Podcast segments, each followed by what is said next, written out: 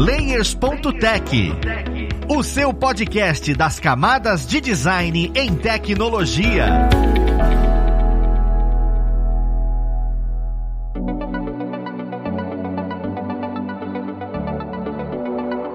Olá, ouvintes! Eu sou o Luiz Lima, designer e professor aqui na plataforma Lura, e vamos para mais um Layers.tech, o seu podcast das camadas de design em tecnologia. Na conversa de hoje, nós vamos falar um pouquinho sobre branding, que todo mundo já ouviu falar, aí todo mundo fala, ah, não, eu sei o que é branding. Aí quando te pergunta, você fala, é, branding é aquilo lá, né? É, é basicamente isso. Mas para entender de fato o que é, qual a importância, como a gente cria e quais as dificuldades de criação, nós vamos ter um papo bem legal com os profissionais da área. Vamos conhecer quem vai conversar com a gente. Nós temos como convidada hoje a Marina, ela que é dona de uma empresa chamada Minha Nossa, que é aluguel de roupas, é algo bem itinerante. É bem interessante isso. Seja bem-vinda, Marina. Muito obrigada, obrigada pelo convite. Nós temos também como convidada a Giovana Alves, ela que trabalha na área de social media e student experience aqui no Grupo Alura. Muito obrigado pela sua visão, Giovana. Seja bem-vinda. Oi, Luiz. Oi, pessoal.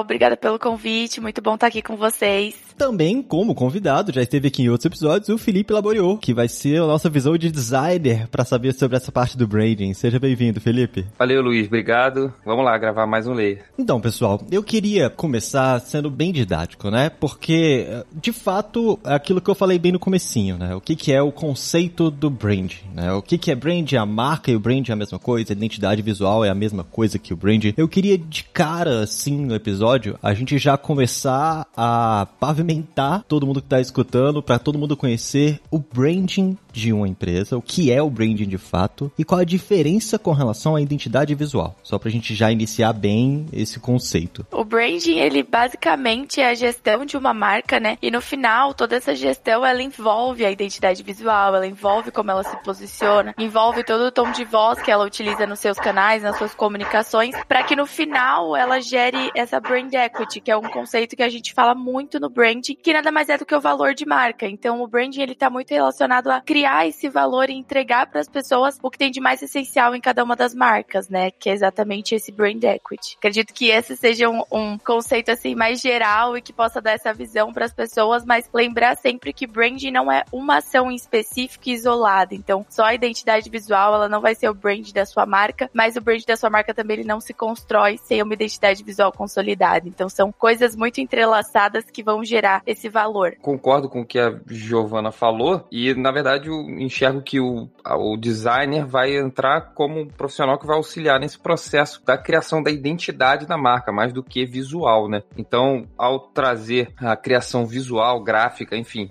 para essa marca, ele ajuda a solidificar, a dar vida a todos os conceitos, ideias que foram estabelecidos para justamente essa marca, né? Então o branding, digamos, pensa as coisas e o designer em parceria ajuda a dar vida, visualmente falando, a tudo aquilo que foi pensado, que foi imaginado para essa marca. Eu li uma coisa uma vez que eu achei muito boa, que assim, o marketing é porque as pessoas chegam até a sua empresa e o branding é porque elas ficam nela. Então o branding é o que faz a pessoa se apaixonar, ele vai ter toda a gestão da marca e tudo que você você faz vai ser baseado nisso. Então, tipo, seu posicionamento de redes sociais, o tipo de identidade visual, o tipo de design de uma forma geral de tudo, de campanhas publicitárias, de campanhas promocionais, de como você se porta. Eu fiz o branding da minha nossa antes de abrir, né? E eu me guio por ele. Então, assim, toda a gestão da marca, de todas as atitudes, tudo que eu vou fazer, eu faço pensando nele. Então, assim, vou participar de Black Friday, isso tem a ver com o meu branding, com a minha marca, com os valores que a minha marca propaga? Tem ou não tem? Porque meus valores têm consumo consciente. Então não tem a ver com Black Friday você comprar loucamente. Então o que, que eu fiz? Não, então eu vou dar o desconto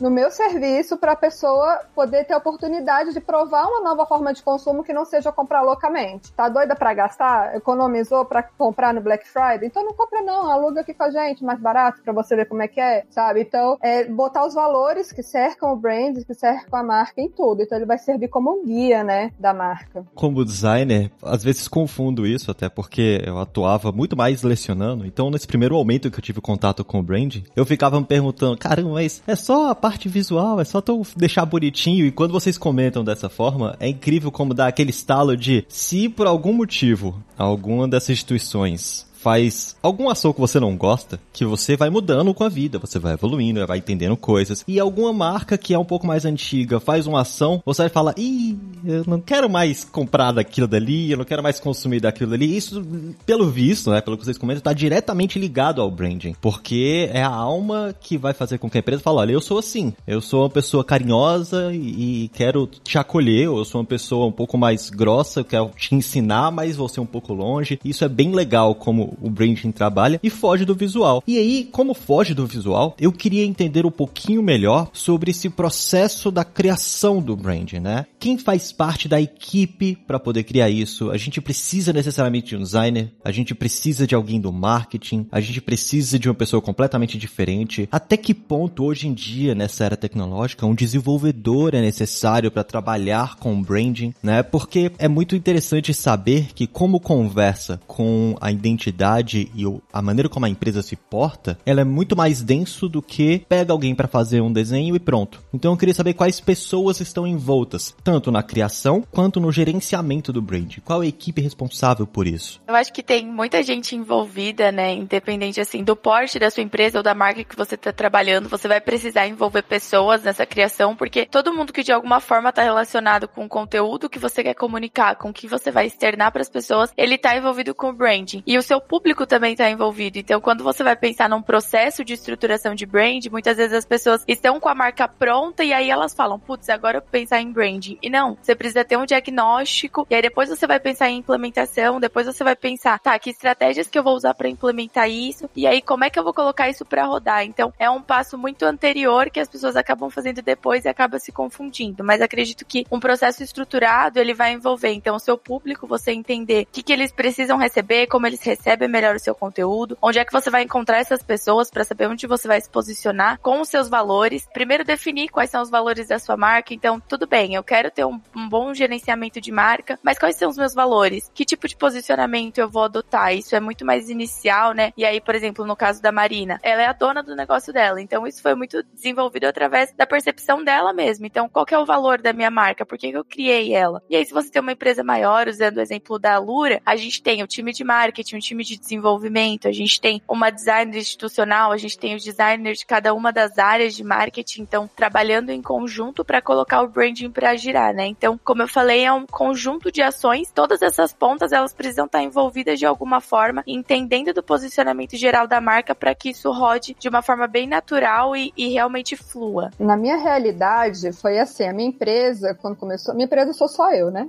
eu não tenho sócios, eu não tinha já uma equipe estruturada. Então, quando eu comecei, eu contratei uma empresa especialista em branding para fazer. Então, era eu e o pessoal dessa empresa. Tendo isso pronto, conforme eu vou contratando pessoas para minha equipe, elas vão tendo acesso a esse branding. E eu falo, ó, oh, gente, é isso daqui. Eu fui contratar minha primeira funcionária um ano e meio depois que era um atendente de loja. Então eu falei, olha, meu branding é isso. Então ela sabe como a marca é na essência e isso influencia no atendimento dela com as clientes, quando ela tiver uma situação difícil, como que ela vai lidar. Então, assim, eu vou dando esse conhecimento para as pessoas. Contratei mídias sociais, terceirizei mídias sociais. Olha, é assim, minha identidade visual é essa, meu tom de voz é esse, esse é o tipo de comunicação que a gente faz. Então eu já tinha tudo mastigadinho. Eu tenho até o drink especial da minha nossa para quando for fazer evento, quando puder fazer evento de novo em loja sabe? Eu tenho tudo baseado nessa minha persona, no que eu quero passar, no que, que a marca é. Então, assim, para elaboração do branding, não teve muita gente envolvida, mas todo mundo que hoje faz parte da empresa tem conhecimento desse branding e aplica ele na área. Tô até precisando também. O branding, ele é uma coisa que os seus valores são fixos, mas às vezes a forma como você vai mostrar eles, ela tem que ser um pouco mais dinâmica, né? Eu já tenho quatro anos de loja, meu público mudou um pouco, algumas coisas mudaram e agora eu vou fazer uma atualização, mantendo meus valores, mas fazer alguma atualização desse branding também. Então, agora as pessoas já podem participar também. Então, assim, eu tenho uma buyer persona que foi desenvolvida, que eu fiz baseada nela. Hoje em dia, eu já tenho três buyer personas diferentes, com três comportamentos de uso da loja diferentes, entendeu? Então, agora as outras pessoas que fazem parte da minha equipe já vão dar o pitaco delas para a gente poder desenvolver essas outras duas de uma forma melhor.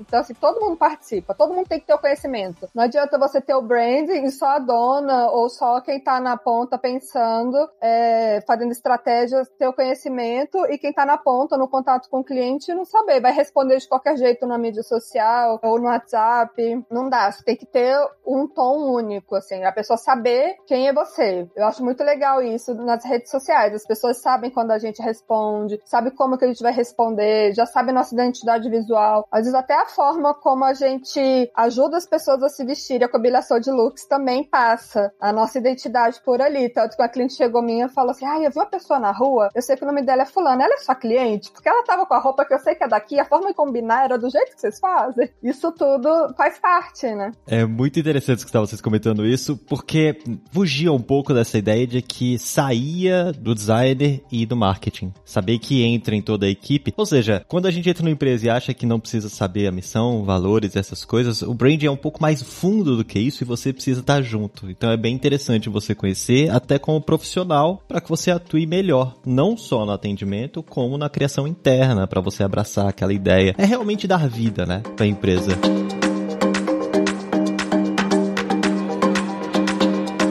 Eu achei muito interessante porque vocês têm visões bem diferentes no quesito de atuação com o branding. E eu queria um pouco da experiência particular. Eu queria saber de você, Marina, como é que foi essa experiência de construir um branding com a empresa terceirizada? Ou seja, não foi você que sentou e desenhou, deve ter feito isso junto com ele, obviamente, porque é sua, né? Querendo ou não, exterioriza muito do seu pensamento, da sua ideia, do que você queria. Mas como foi isso? Quais momentos você olhou e falou, eu queria desse jeito, e a pessoa olhou e falou, olha, não é legal ir por aqui, não é legal por aí, ou não existiu isso, você teve total liberdade de criação. Só pra já fechar as perguntas, pra Marina seria isso, mas pra Giovana é, você já foi numa empresa que estava consolidada. Como é que foi conhecer o brand de uma empresa já consolidada? E pro Felipe que cria, como é que é criar a parte para uma pessoa que, olha, a gente não tem branding, você vai ter que criar a identidade, a gente vai construir o brand no meio disso tudo. Eu queria essas visões, tanto de quem vai criar, com quem já pegou a empresa consolidada e quem começou isso do zero com a empresa terceirizada. Foi muito interessante fazer. Quando eu cheguei pro Lívio, né, que foi o, o, responsável pelo branding, ele, ele me fez uma série de perguntas, várias coisas. Eu já tinha feito meu plano de negócios, eu tinha meus valores, as coisas desenhadas na minha cabeça, e ele foi puxando essas coisas e desenvolvendo,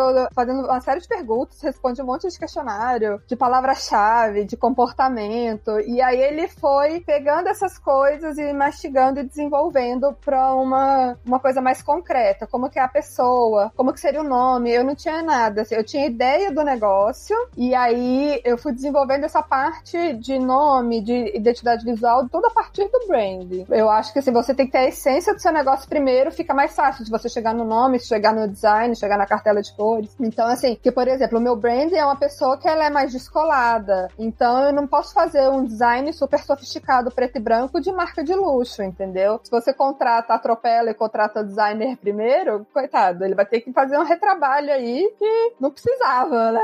Então, assim, na verdade eu tive muita liberdade, sim. A gente foi falando, foi fazendo junto. Então é assim, ai, tira da minha cabeça e bota no papel a realidade de como vai ser isso, sabe? E o branding, ele tem que ser muito fiel ao que é a sua marca. Não adianta você fantasiar e fazer uma coisa que você não vai conseguir viver no dia a dia. Então, assim, se você chegar para minha funcionária e perguntar, ai, qual que é a missão da empresa? Ela não vai saber falar exatamente o que está escrito no branding, mas ela vai saber falar do jeito dela, porque a gente vive aquilo no dia a dia, entendeu? Então, assim, ela não é uma coisa decorada pra pessoa fingir que faz. Então, assim, tem que ser muito leal à sua proposta, ao que você tá fazendo, para você não se perder no meio do caminho, falar uma coisa e fazer outra, sabe? Dentro do seu processo, você conversou com o Lívio, que fez essa consultoria com você, e você teve que contratar o designer externo, por exemplo, você ou o Lívio direcionou isso, esse contato normalmente tá próximo ou não? É, ele me indicou algumas pessoas, mas eu acabei fazendo com a pessoa que eu já conhecia, mas cada pessoa fez uma coisa mesmo. Então, assim,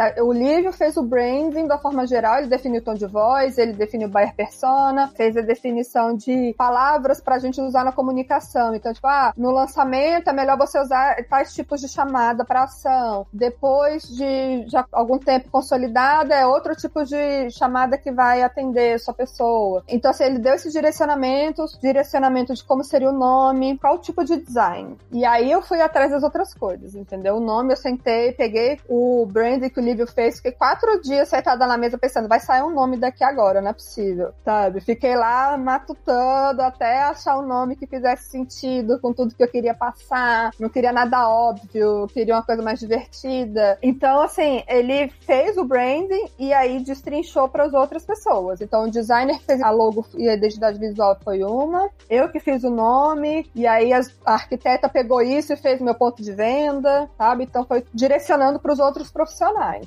Eu pergunto isso porque normalmente quem estuda design acha que vai ser consultor em branding, ou, ou quem vai ser consultor em branding acha que tem que entender sobre criação de site, fazer as coisas. É muito legal saber que é segmentado, que o cara que, que fez a consultoria falou, olha, eu fiz a consultoria, agora vamos atrás dos profissionais responsáveis para poder construir isso em uma coisa, em uma teia. Cara, isso é muito legal. É porque quem quer fazer muita coisa acaba que não faz tudo bem feito, né? Então, assim, foca no que você sabe fazer bem, e aí realmente é direcionado para cada coisa. Cada pessoa tem sua especialidade, né? É, exatamente isso que a Marina falou. E a gente consegue, Luiz, perceber muitas vezes quando uma empresa não trabalha muito bem essa questão do branding, principalmente hoje em dia, né, que a gente tem nas redes sociais uma comunicação maciça sendo feita por quase todo tipo de negócio, né? E aí você nota quando uma empresa não faz isso legal, então não tem essa voz maneira, você não tem uma comunicação linear, você não enxerga ali um padrão. Isso muitas vezes é mais óbvio de se perceber visualmente, porque aí fica uma confusão, uma poluição visual, mas você não, também por meio do material escrito, do próprio tipo de conteúdo, você percebe que não acontece engajamento, que as estratégias de marketing, se é que elas existem, não dão muito certo. E eu já trabalhei em empresa assim, né, em que você, embora, claro, existisse a missão, valores, né, mas isso não estava traduzido de uma forma mais organizada, né. Você não tinha, por exemplo, nenhum documento. No caso de uma empresa pequena, como menor como a da Marina, né, talvez não haja nem necessidade de ter um documento assim, tipo um manual de marca, de fato, né.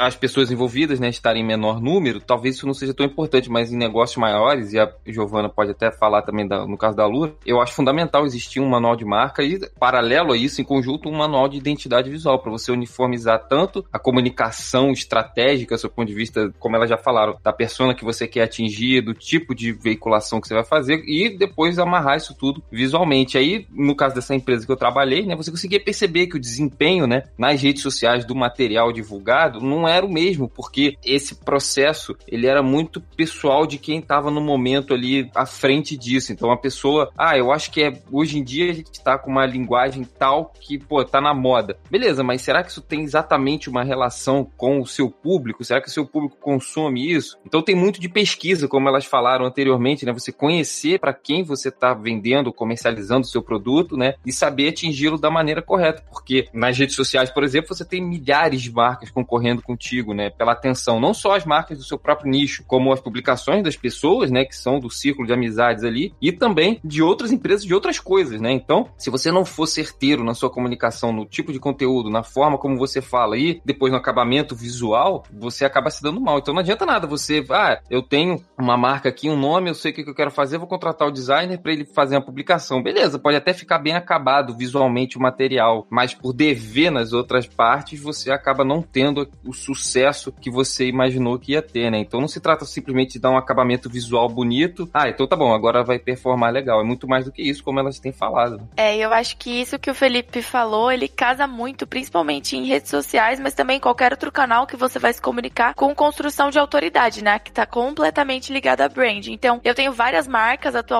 que fazem vários serviços parecidos. Como é que eu vou me destacar em relação aos meus concorrentes? Eu primeiro preciso externar os meus valores, porque atualmente as pessoas elas não compram mais de uma marca só porque elas estão fornecendo o que elas procuram, né? Elas procuram marcas que tenham valores parecidos com delas e com que elas se identifiquem com esse propósito. Atualmente a gente tem milhares de opções no mercado. Por que, que eu vou comprar e vou fomentar um negócio que não tem nada a ver comigo? Para eu saber que esse negócio ele compartilha dos mesmos valores que eu, eles precisam externar isso. Eu preciso identificar isso na comunicação e eu preciso confiar neles. E essa autoridade vem exatamente disso, dessa constância, né? Dessa consistência de comunicação que vai estar em todos os canais, né? Eu não me sinto mais confortável, né? Não só por eu trabalhar na área, de entrar num perfil de uma marca que não tem essa consistência. Que eu vejo que uma semana tá fazendo um post de uma forma e depois tá fazendo de outra. Mas o que, que isso mudou pro consumidor? Eu preciso identificar que, ah, tudo bem, eles tiveram um rebrand, então essa chavinha virou. E virou por quê? Então, se for um processo estruturado, rebranding, essas mudanças acontecem. Mas com tanta tanta frequência, assim, isso acaba não fazendo sentido. Nem para quem tá dentro da marca, porque o propósito ele nunca vai mudar, né? Ele sempre precisa ser aquele mesmo. Se você começou sua marca, ela vai ter esse processo definido, mas as metodologias e formas de implementação, elas podem se mudar, mas de forma consciente e coerente, né, com aquilo que você quer comunicar, porque senão acaba perdendo o sentido e seu brand ele vai começando a, a ir por água abaixo. Sim, e assim, o branding, ele tem que estar tá em tudo que a gente faz, né? Então, assim, eu sou uma loja multimarcas, então eu boto o meu branding também na escolha e na curadoria das minhas marcas. Então, assim, eu quero fomentar o mercado de moda nacional e quero um consumo consciente. Então, eu só trabalho com marcas nacionais que se preocupam com produção delas, que só, tem um design autoral, não é uma marca que copia de todo mundo, é uma marca que tem muitas vezes fabricação própria para ter um cuidado de qualidade e de questão de mão de obra, que na moda é uma questão muito séria. E as minhas clientes se preocupam com isso e me procuram muito por causa disso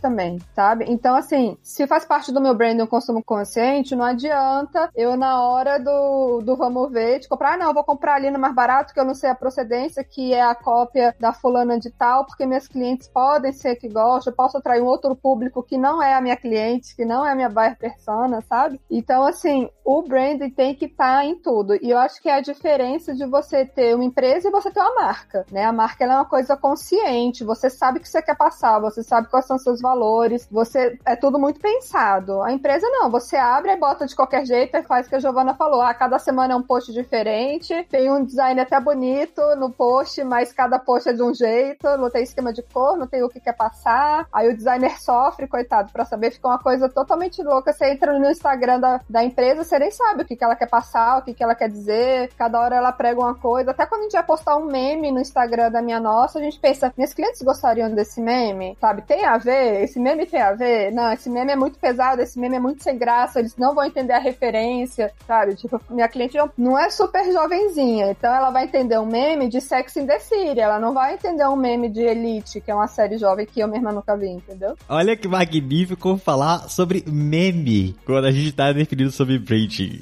A gente vai para áreas tão distintas que nunca imaginei que a gente falaria sobre. Isso é maravilhoso. Eu acho isso tudo muito legal perceber. Vocês comentaram que é realmente uma coisa viva, né? E se você não fala, você não é lembrado. É igual um amigo. Se você fica muito tempo sem falar, com o tempo você vai, vai ficando afastado, vai ficando afastado, não vai sendo lembrado. Aí você fala, dá aquela coisinha meio sem graça. E aí, como é que tá a coisa? Como é que tá o dia? Com a marca não pode existir. Você tem que ter essa proximidade. É muito divertido você pensar que é uma coisa viva. Como é que vocês diferenciam? Acho que a Marina é mais difícil, mas pra Giovanna e pro Felipe eu não sei como é que vai ser essa ideia de você e a marca. As pessoas te olham como aquela marca, eu acho isso um pouco difícil, porque quando sua empresa é mais difícil e quando você vive muito a empresa. Eu conheço muitas pessoas que falam tanto do Nubank que para mim é a pessoa do Nubank, porque elas gostam e porque elas vivem aquilo. Como é que funciona essa diferenciação de caramba, isso é empresa, isso é a identidade dela, é o branding dela, isso sou eu e por aí vai? Acho que é uma coisa legal porque por muitas vezes ela acaba se misturando quando os seus valores, né, foi o que eu comentei, tem relação com os valores da marca. Então, o grupo Alura, por exemplo, para mim ele vende muito educação e transformação através disso e eu acho isso incrível. Realmente tem relação com os meus propósitos e por isso que é tão legal trabalhar aqui. Mas tem momentos que eu não posso deixar a Giovana se externar nas redes sociais. Eu não devo, na verdade. Porque a marca que eu trabalho é Grupo Alura. Eu não posso misturar essas duas frentes, até porque pode ser que os nossos valores sejam parecidos, mas a persona que tá conversando, tá conversando com a marca da Alura, nunca com a Giovana. Eu falo isso muito pro meu time, né? Assim, quando uma pessoa entrar em contato com a nossa marca, ela não pode pode saber que é Giovana que tá respondendo, que é Carol, que é Tássia ou Estela, que são as pessoas que trabalham comigo. Precisa ser a Lura, precisa ser a marca com que ela tá se conectando. E se é um post que fui eu que idealizei ou se foi alguém da equipe que idealizou, a gente não pode ter essa diferenciação. Tem que ser tão redondo que as pessoas vão bater o olho e vão falar: Isso aqui é a Lura, independente de quem tá atrás. É óbvio que tem essa valorização de quem tá fazendo. Eu não tô falando pra gente esquecer que tem pessoas atrás das marcas, tá? Jamais. Mas quando essa comunicação ela vai pro ar, as pessoas precisam bater bater o olho e, e ver que é da Luri. Foi uma coisa que o Fê comentou, né? As pessoas elas precisam identificar isso. Atualmente na internet a gente tem um fluxo de informações gigantesco. Como é que eu vou fazer para minha marca ela se sobressair? Como é que eu vou fazer a pessoa parar ali de scrollar o feed e falar, não, isso aqui é da Luri, então vou parar e vou dar uma atenção. Eu preciso ter essa consistência exatamente por isso. Então, é muito legal você entender os valores da marca, você tá de acordo com aqueles propósitos, porque fica muito mais fácil de trabalhar. Mas eu vejo essa divisão entre o seu eu e a sua marca, o que você tá trabalhando, ela ainda precisa existir. Essa divisão, ela precisa estar presente para você não se perder também. Você comenta sobre essa ideia de separar, isso é muito importante. Marina deve existir sim o, o ah não, esse aqui eu sou a Marina, estou conversando com você como Marina, estou conversando com você como a minha empresa, então existe uma diferença desses dois segmentos. Apesar que é mais, eu acho que é mais tranquilo, porque literalmente são seus ideais, você construiu aquilo, é legal inclusive você se portar como aquilo.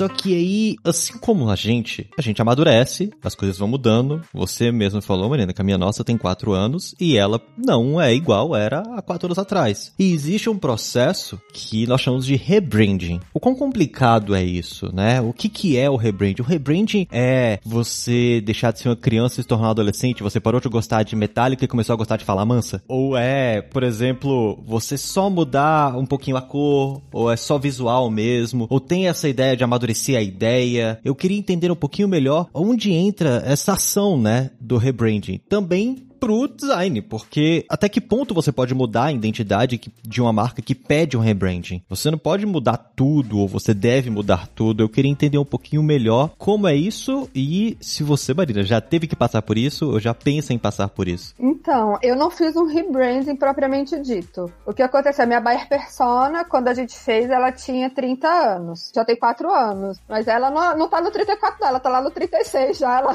foi um pouquinho mais rápida, tá? E aí o que acontece? Eu fui fui evoluindo junto com ela de acordo com os feedbacks da minha cliente. Porque, assim, uma empresa, por mais que você tenha tudo desenhadinho, ela não pode ser estática. A empresa é viva. Você tem que ouvir o feedback, ver o uso e entender se aquilo faz sentido ou não para você aplicar na sua empresa, né? Você não pode nem, tipo, ah, tudo que falarem para você, você aplicar, porque senão você fica perdido realmente. E também não pode, ah, não, eu sou assim, pronto e acabou-se e nunca mais mudar nada, né? Então, assim, eu fui mudando algumas coisas, acrescentando algumas coisas de acordo com o feedback das minhas clientes. Então, assim, minhas clientes não tinham filhos. Hoje em dia elas já têm. Então, o que que eu fiz? Eu botei marca de gestante na loja que não tinha antes. Então, agora eu tenho uma marca específica para gestantes e lactantes. Então, assim, eu tô continuando evoluindo na vida junto com ela. Então, ela não precisa sair da minha nossa para poder pegar a roupa quando ela fica grávida, entendeu? Então, assim, a gente vai lá, ah, não, antes eu, eu só tenho, meu foco é dia a dia, né? Como que a minha nossa funciona? Porque eu nem falei, eu estou falando de brand, falando um monte de coisa, eu nem expliquei como é que funciona, né? A minha nossa, ela tem só roupas pro dia a dia, para trabalho, para passeio, para lazer, e a gente aluga em vez de vender. Então a pessoa faz uma assinatura, paga um valor fixo por mês, pega uma quantidade de roupas de acordo com o plano dela, fica 30 dias, depois devolve que a gente que lava. E a cada mês ela vai lá, pega uma mudinha de roupas, tá sempre com novidade, não precisa gastar rios de dinheiro, pode experimentando estilos diferentes, pode ficar dentro do seu estilo usando coisas melhores, porque as roupas não são baratas. Roupa boa, gente, custa caro, assim, não tem como. Então, assim, a gente dá o aluguel, eu falo que ele dá liberdade para várias coisas, né? Então, assim, eu falei, não, eu quero dia a dia, eu quero roupa de trabalho, porque a pessoa é o que ela vai precisar. Aí as minhas clientes, não, mas eu vou muito para casamento à tarde, eu não quero gastar dinheiro em casamento, não sei o que, não, não, não. Eu não, então tá. Então eu vou botar alguns vestidos de festa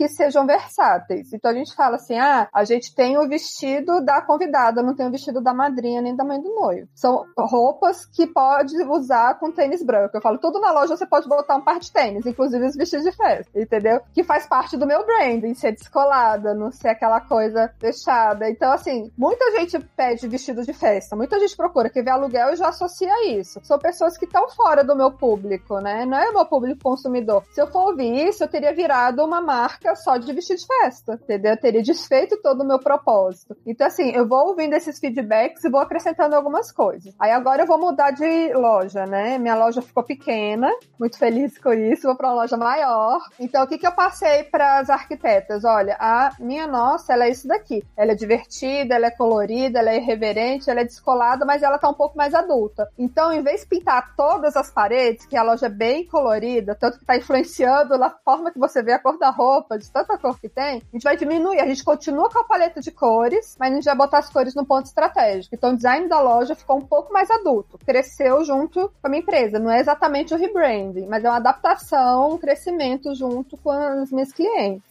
Aqui no grupo, né, acho que dá para dar um exemplo também de rebranding. Se não me engano, foi em 2019 a Kaelon, que é uma das nossas marcas, ela passou por um rebrand mesmo, né? E aí é muito legal essa visão que a Marina traz, que é, é um reposicionamento frente ao mercado e frente à percepção dos consumidores também. Então, o que que leva uma marca a mudar? É só porque ah, a gente precisa se reposicionar de uma maneira diferente ou se eu mudar só o meu logo, eu tô fazendo um rebranding, será que é só isso? A gente já conversou que não é só mudar a identidade visual, né? Então a Marina tá fazendo isso muito entrelaçado.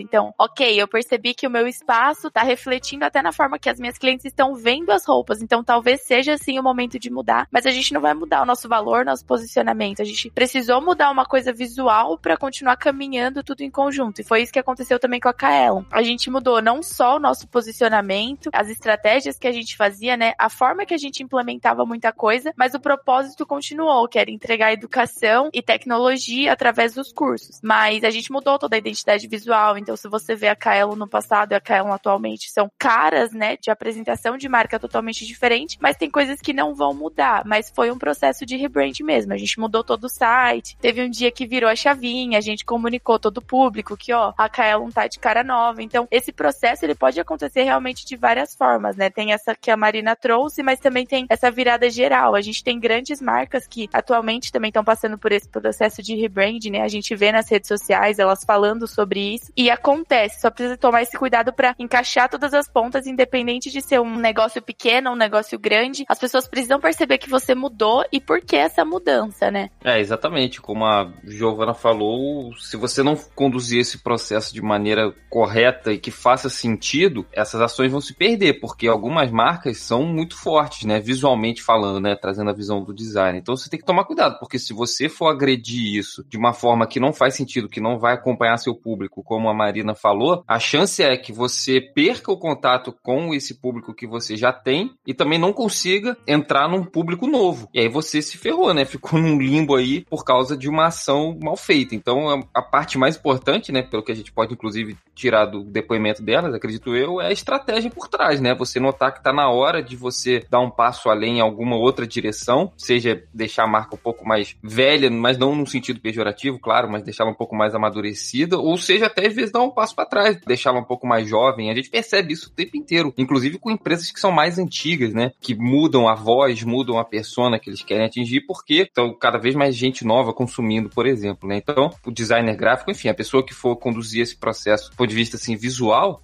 só vai fazer sentido se toda a parte do branding estiver correta. E a ação tem que ser cuidadosa, porque, como eu disse, se você correr o risco aí, você pode correr o risco, melhor dizendo, de perder uma marca que é forte por causa de um, de um passo mal feito. É muito bom escutar, porque se você tá escutando a gente e for da minha idade, você vai saber daquele meme do cara que explode a cabeça. É exatamente isso que aconteceu comigo aqui, porque você falou dessas marcas que dão um passo para trás, né? Eu fiz aspas de novo e isso é um podcast. A ideia é, você conversa com o seu público público. Todas as marcas da Via Varejo, a gente vê a Ponto, a gente vê a Casas Bahia, a gente vê... Cara, na época da minha mãe era um negócio tão... Você, dona de casa, venha comprar sua máquina de lavar. Agora, tá uma coisa tão jovial, os personagens conversam com a gente, eles fazem parte das mídias sociais. É, realmente, mudou completamente minha visão. Quando vocês comentaram sobre essa ideia de rebranding, como eles evoluem, que você pode amadurecer ou rejuvenescer a marca, o rebranding, ele faz parte de acompanhar o público, acompanhar essa, essa ideia, né, que ele tá trazendo trazendo, quem ele vai conversar, é muito lindo de perceber isso. E aí eu queria entender sobre a manutenção disso. Porque, por exemplo, antes era mais difícil, né? Eu acho até que demorou pra Casa Bahia fazer isso, porque, cara, a gente não tinha acesso à tecnologia, acesso a tantas pessoas, e aí era mais difícil de você manter isso, ficar batendo nisso. Normalmente era aquele negócio de que não se mexe time que tá ganhando, vamos ficar do jeito que tá, e você tem seu públicozinho fechado, só que agora tá muito diferente, as coisas mudam muito rápido, né? A parte tecnológica tecnológica auxiliou e alterou muito como a gente vê o branding, como vê a empresa. E eu queria saber como fazer essa manutenção. Quais ferramentas me auxiliam? Eu tenho ferramentas muito práticas e físicas. Por exemplo, eu sou designer e uso Photoshop, né? Então lá eu consigo desenhar. Você tem um espaço para você salvar sua marca e ficar acompanhando as coisas por ali. A ferramenta de vocês que trabalham com branding é mídia social. Você tem que ter acesso a todas elas. Eu vou usar TikTok, Instagram, tudo que existe que eu sou velho pai, já nem sei mais tudo que tem por aí. Ou Ou você foca só em uma mídia social, baseado no seu público? Como é que funciona essa manutenção? Como é que a tecnologia ajuda vocês nessa manutenção? Eu acho que uma estratégia, ela foi definida em algum momento, né? Mas ela nada impede que ela seja mudada. Então, se você sentir essa necessidade, você pode sim mudar essa estratégia até para você continuar tendo um bom resultado no final. É por isso que é tão importante você avaliar o que está sendo feito constantemente, ver o que está funcionando e o que, que não tá. E exatamente para fazer essa análise, né, falando aqui do meu lado, a gente trabalha com ferramentas de redes sociais muito perto, né? O nosso trabalho do dia a dia é avaliar muito, então, o que, que as pessoas estão falando da gente, que é o que a gente chama de social listening, ouvir o que, que as pessoas estão falando da nossa marca, ouvir por que, que elas estão procurando a gente, o que, que elas têm dúvida, o que, que elas têm dificuldade, o que que tá sendo comunicado de forma legal. Então, putz, isso aqui a gente soltou um, um post sobre isso e funcionou muito bem. Será que é legal a gente ficar mais próximo desse assunto? Será que é legal a gente trazer mais conteúdo sobre isso? Será que é legal a gente se posicionar mais sobre? Então, entender o que, que o nosso público tá interagindo e tá gostando e o que, que a gente já fez que não foi tão legal para não repetir. E voltar sempre no, tá, todas essas estratégias e a forma da gente aplicar isso pode mudar, mas sempre de acordo com os nossos valores e os nossos propósitos. Então, no que tá definido lá no nosso brand book, no nosso manual de marca, a gente vai sempre seguir isso, mas nada impede da gente alterar uma estratégia, testar uma coisa nova também, né? Acho que isso é importante ressaltar. Não é porque você tem um branding definido que você vai ficar engessado, não é isso, né? O branding, eles são um conjunto de ações, como eu já falei. E aí você só precisa levar ele em consideração para todas as ações que você for tomar. E isso implica em qualquer canal, qualquer comunicação que você for fazer. Mas eu acho que essas ferramentas ajudam muito e ficar sempre em constante análise, olhar o que, que tá funcionando e o que, que não tá, para você poder mudar quando for necessário. Eu acho que essa mudança dessas marcas, até que a gente comentou, aconteceu e veio muito daí, né? Veio da percepção de que, pô, funcionou por muito tempo, foi muito legal, mas talvez seja o momento de mudar e não mudar o que a gente é ou mudar o modelo de negócio, mas mudar como a gente se comunica para realmente continuar tendo esse relacionamento legal com as pessoas e continuar comunicando a nossa marca.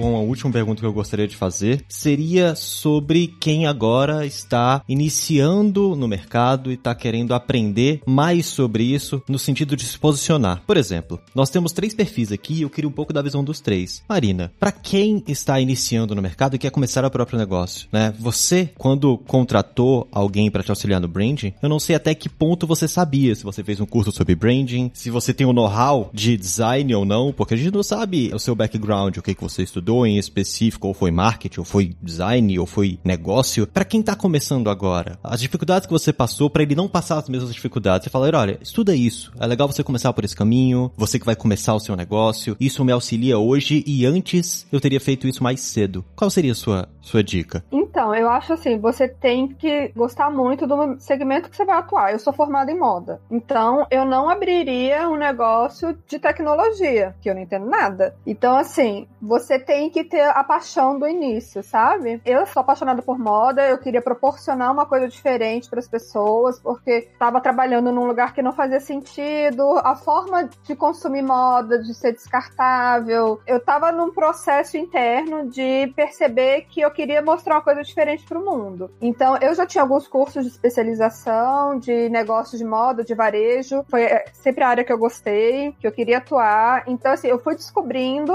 em mim o que que eu queria fazer e o que, que seria um negócio viável disso, sabe? E aí eu fui me especializando em algumas coisas para eu poder ter meu próprio negócio e saber contratar pessoas. Então, assim, ah, eu fiz um mini curso de mídias sociais para eu saber o que, que cada coisa representa, o que, que é melhor fazer para contratar uma pessoa que sabe mais a fundo. Eu não sei fazer, por exemplo, impulsionamento de mídia em mídias sociais igual a pessoa que faz minhas mídias sabe. Eu sei que é necessário, eu sei que varia, eu sei o básico, mas eu não vou chegar e falar, não, deixa eu fazer aqui agora, sabe? Então, assim, você tem que ter um conhecimento mínimo para saber o que, que você vai delegar. E eu acho assim, você tem que ter preparado, sabe? Bota no papel o que, que é que sua empresa é, o que, que você quer fazer, qual é o seu, seu propósito, qual é a sua ideia, e vai trabalhando naquilo. Não sai na doida fazendo tudo. Você tem que ter um mínimo de preparo e de estudo, de planejamento de estratégia para você iniciar encaminhando. Pô, falar, ah, vou abrir tal coisa e abre, e depois vai pensar nas coisas, você vai ter prejuízo. Então, você tem que ter um mínimo de preparo, de desenvolvimento desenvolvimento para poder dar início no seu negócio, né? Aquilo que eu falei no início, a diferença entre ter uma empresa e ter uma marca. Você quer ter só um negócio de venda no Instagram, só vai postando lá e vai vendendo o que der, é uma coisa, mas não vai ser uma marca, sabe? Então, assim, você quer ter uma marca mesmo, você quer consolidar, você quer crescer, você quer fazer uma diferença, então você tem que ter um mínimo de estrutura. Estuda o mercado, estuda o segmento, vai se aprofundando, vai contratando as pessoas que podem te ajudar. Também não adianta chegar e contratar 20 pessoas de uma vez só se você não tem dinheiro para pagar todo mundo, vai crescendo, sabe? Aos poucos não adianta, você não vai começar do jeito que tá Casas Bahia agora, sabe? Então as pessoas se comparam com empresas gigantes, sendo que você tá começando só você. Por se aquieta,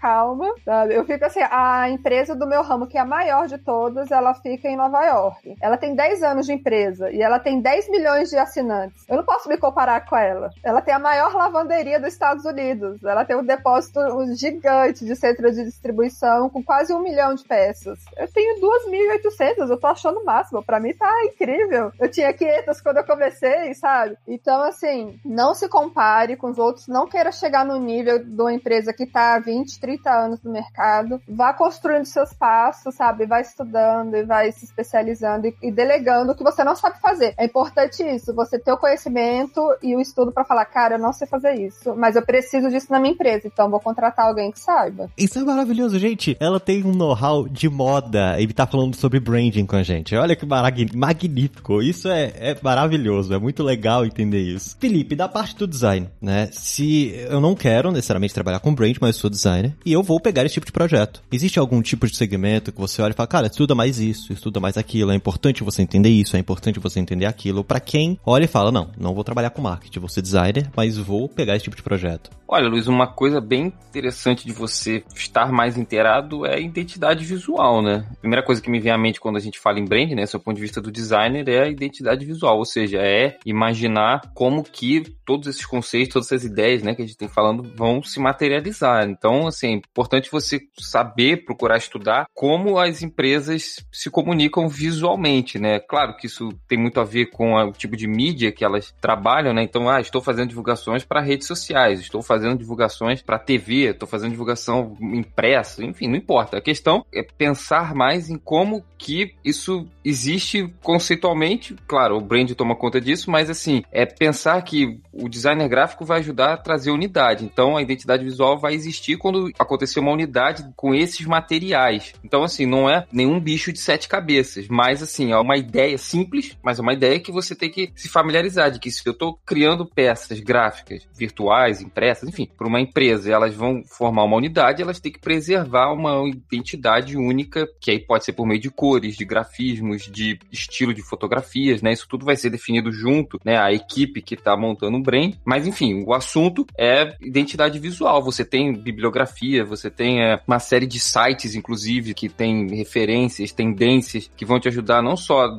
se familiarizar mais com a noção de identidade visual, mas também de ficar por dentro de tendências, de práticas interessantes que profissionais utilizam hoje em dia, né? Mais importante até do que você pô, ter uma formação específica numa área, alguma coisa, você tá se atualizando, você tá por dentro das práticas interessantes, né? E também se aprofundar no assunto que te interessa mais, entendeu? Então você pode trabalhar com identidade visual e você vai estar tá bem é, inserido, digamos assim, para poder participar desse mercado. E mesmo que você não tenha, assim, ainda, para quem tá ouvindo a gente, né, e, e tá começando na área, não tem um portfólio de trabalhos de fato, você pode montar um portfólio de trabalho seu. Você pode sim fazer uma marca sua, fictícia que seja, né, e imaginar como que vão ser essas peças, porque é uma forma de você divulgar o seu trabalho. Quando você for eventualmente, né, eu sempre gosto de falar isso, né, quando você eventualmente for concorrer para uma vaga, emprego de estágio, às vezes mesmo de freelancer, né, você ter o que apresentar do seu trabalho é sempre muito bom. Mais do que você ter um currículo, um papel impresso, assim, olha, eu sei mexer em Photoshop, Illustrator avançado, é você, pô, eu sei fazer isso. Aí isso é, por exemplo, material de comunicação visual para uma marca. E aí você cria essas peças de identidade visual e você monta uma apresentação simples, pode ser uma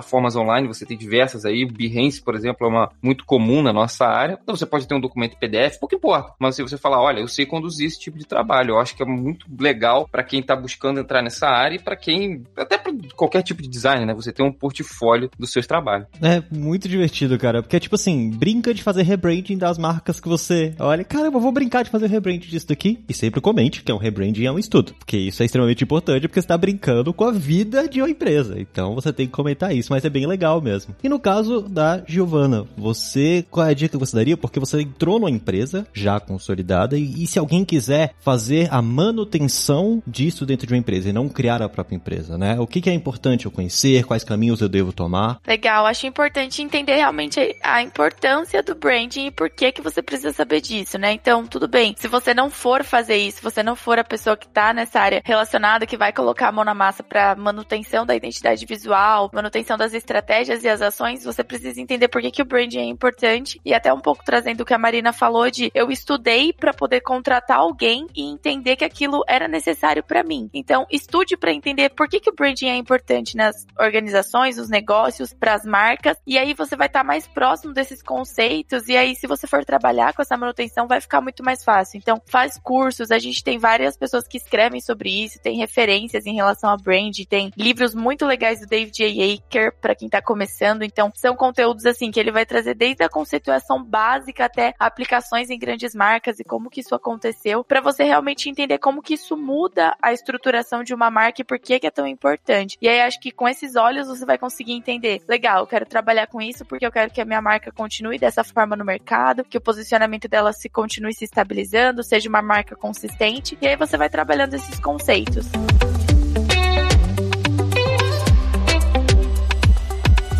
Maravilhoso, gente. Eu gostaria mesmo de continuar conversando, porque cada vez que a gente vai falando, mais coisa que eu vou conhecendo, identificando, e, e, isso é lindo. Mas nós temos um tempo, e eu agradeço muito a presença de vocês, e como todos os episódios, eu gostaria de abrir um espaço para quem tá escutando a gente conhecer um pouco mais sobre vocês, um pouco mais sobre a minha nossa. Então, Marina, quem quer acompanhar suas mídias sociais, quem consegue acompanhar você ou a empresa? A gente tá lá no Instagram, o Instagram é a nossa principal ferramenta por causa do nosso público-alvo. A gente não tá no TikTok ainda, gente. Então é Alugue Minha Nossa, lá no Instagram, e o nosso site é minhanossa.net.br. Então, nossos principais meios de comunicação. Maravilhoso. E é ótimo a gente poder acompanhar a evolução, né? O crescimento da Minha Nossa. Inclusive, o nome é maravilhoso, porque eu tô, caramba, Minha Nossa, que, que ideia genial. Perfeito.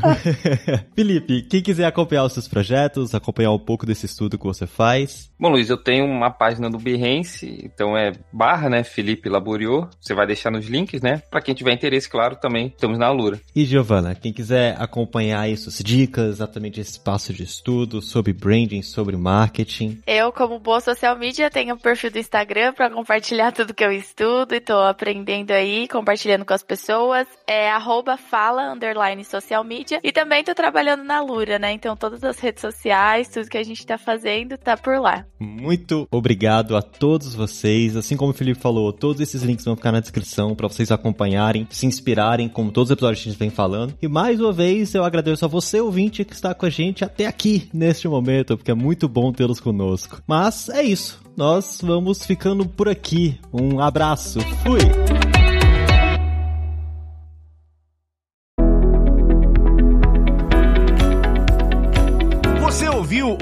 O Layers.tech, uma produção alura.com.br.